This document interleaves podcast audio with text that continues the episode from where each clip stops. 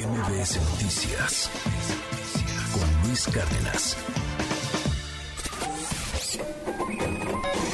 Economía y finanzas con Pedro Tello Villagrán.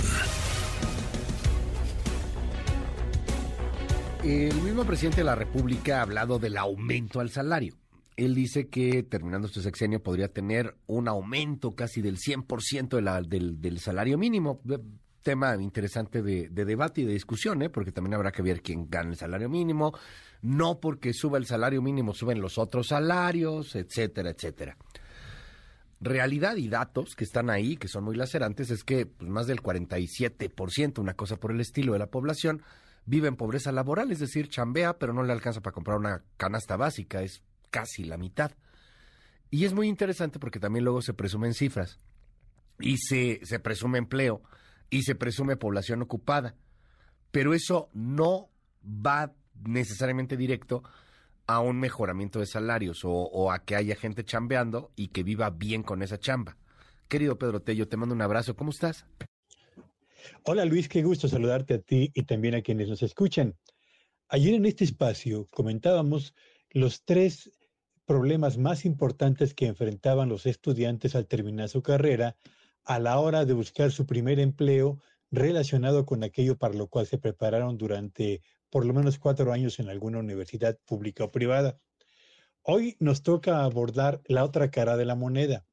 Los datos más recientes que publicó el INEGI sobre el comportamiento de la población ocupada en México durante el mes de octubre apuntan hacia cifras que a primera vista deberían tal vez de generar cierto júbilo. ¿Por qué?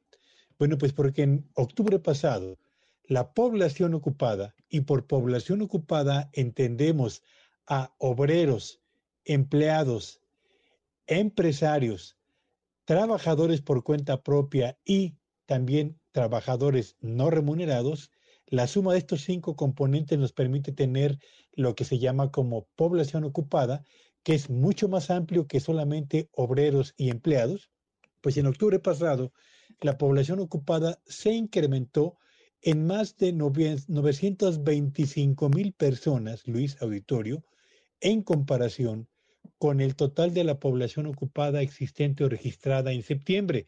Esa cifra, más de 925 mil personas ocupadas, es el mayor incremento en este indicador para los últimos siete meses. Y si nos quedamos solamente con este dato, Luis, diríamos que el sector laboral o el mercado laboral mexicano está ofreciendo oportunidades a granel para quienes trabajan por cuenta propia, lo mismo que para quienes dependen de su actividad en una fábrica o en alguna eh, oficina como empleados u obreros. Pero la verdad, Luis, es que cuando revisamos los datos con mayor detalle, nos encontramos con lo siguiente.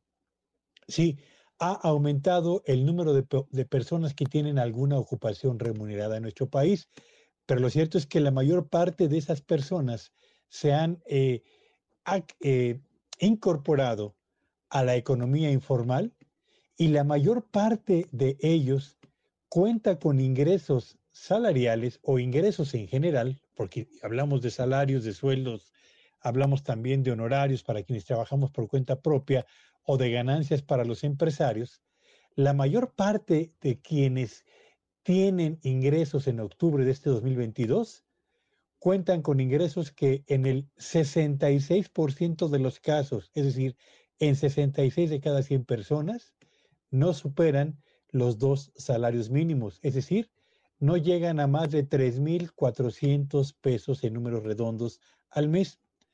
Así que tenemos un sector, una economía, la mexicana, que amplía las oportunidades de ocupación para quienes desean trabajar en una empresa, en una eh, oficina, o, tienen, quieren convertirse en empleadores o trabajar por su cuenta, pero cuyos niveles de ingreso son cada vez más y más bajos. Y cuando esto se presenta en una economía, Luis, como la mexicana, las posibilidades de que el consumo de bienes y servicios se incrementen y se active este motor de la actividad económica nacional son cada vez menores y peor si estamos bajo el asedio de la inflación, particularmente de alimentos, que es lo que más se consume en los hogares mexicanos. Así que quienes festinan la creación de un importante número de ocupaciones en octubre, valdría la pena que echara una revisada a las condiciones de ingreso de esas ocupaciones adicionales para entender lo que define la realidad del presente de nuestro país, Luis. Muchísimas gracias, Pedro. Te mando un gran abrazo y te seguimos en tu red. Síganme en Twitter en arroba Petello Villagrán y que tengan un espléndido día y que por lo menos tenga un buen juego la selección el día de hoy. Ay, ojalá. ¿Cuál es tu pronóstico? Bueno, pues que necesitamos cuatro goles, ¿no? Para ganar, para pasar. Luis, eh, no hemos anotado un solo gol en los dos primeros partidos del Mundial. Ojalá que anotemos, aunque sea uno, pero temo que no nos vamos a quedar en blanco. Seguramente van a anotar también los árabes por lo menos un gol a nuestro equipo. Así que seguramente este será el último partido de la selección en este mundial, aunque no deseo que así sea. Siempre como economista, caray, con la realidad. Ni modo, Luis. Pues sí, ya que nos queda.